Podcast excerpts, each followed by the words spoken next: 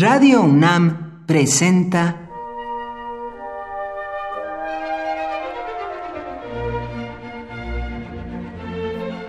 Cuaderno de los Espíritus y de las Pinturas por Otto Cázares.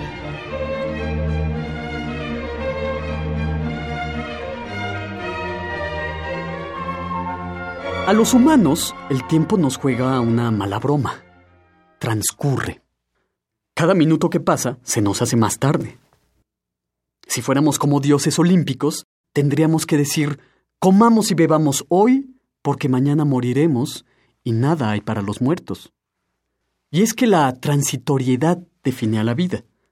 Aquellos que no profesan ninguna fe que prometa una vida de bienaventuranza después de la muerte, saben que hay que buscar agotar el campo de lo posible, como decía Píndaro, sin aspirar a la inmortalidad.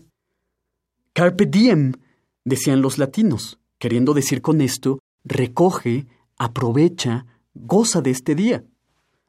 Quizás todos ustedes recuerden esa especie de himno al Carpe Diem, al Recoge el Día, que fue la canción de los años 60, My Generation, del grupo de rock The Who. En ella se canta, Yeah, I hope I die before get old. Espero morir antes que envejecer. Hay una especie de My Generation de la antigüedad, un poema que también exalta la juventud y condena la vejez, solo que 28 siglos antes que el grupo de Who. En realidad no hemos cambiado tanto desde entonces. Se trata de un poema de Mimnermo, un poeta del siglo VII a.C. El poema dice así: ¿Qué vida hay, qué placer sin la áurea Afrodita? Muera yo al punto cuando sus encantos ya no me retengan.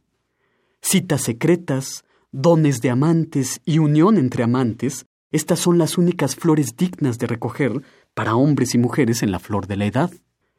Breve es el fruto de la juventud, no más duradero que el derramarse de la luz solar sobre la tierra.